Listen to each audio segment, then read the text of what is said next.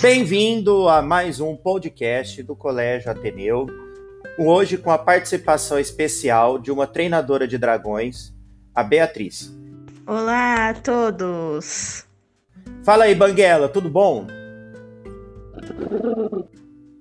E você, Fúria, tem alguma coisa para falar?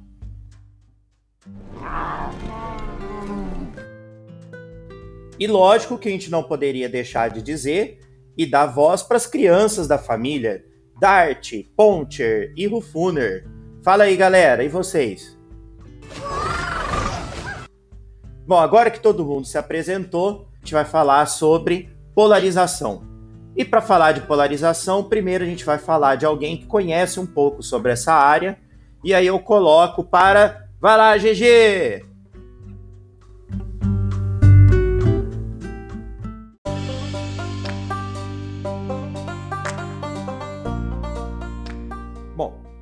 Vamos falar então de polarização.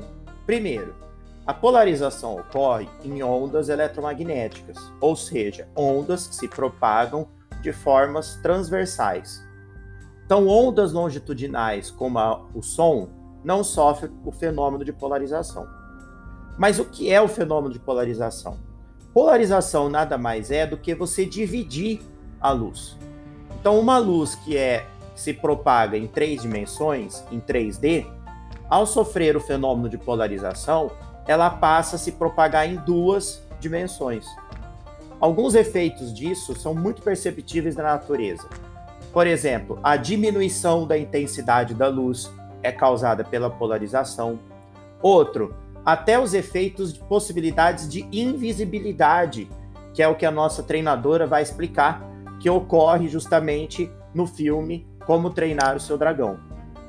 Fora isso, nós também temos a parte 3D. Exatamente, aquele cinema 3D, aquele filme 3D que nós gostamos muito de assistir, é justamente causado pelo efeito da polarização. E para a gente ter um exemplo um pouco melhor sobre isso, a Bia vai falar para nós um efeito aí prático, né, dessa polarização nos dragões, de como treinar o seu dragão. Vai lá, Bia, com você. Olá a todos! Quem fala é Beatriz, a treinadora de dragões. Como eu já havia dito, e hoje irei mostrar um exemplar Fúria da Luz.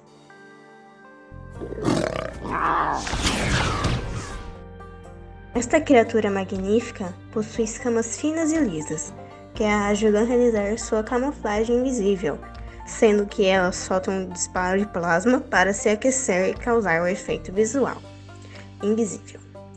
Além da Fúria da Luz, temos o Fúria da Noite. Porém, em seu caso, é necessária uma maior quantia de poder para seu corpo desaparecer. Ele faz isso utilizando raios, mais o seu modo alfa, deixando até uma maior velocidade para si, porém um custo menor de tempo para ser invisível.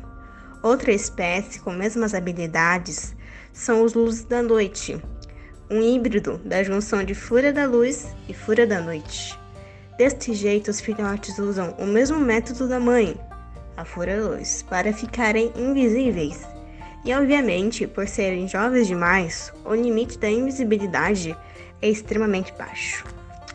E assim, encerro minhas explicações. Tchau! Muito bom, Bia! Parabéns, ótima explicação. E realmente, assistindo o filme, dá para perceber várias dessas cenas. E você que acabou de ouvir o podcast, já presenciou alguma cena dessa em algum filme? Se sim, deixe nos comentários. E se gostou, deixe um like no final. Muito obrigado, até o próximo podcast. Valeu!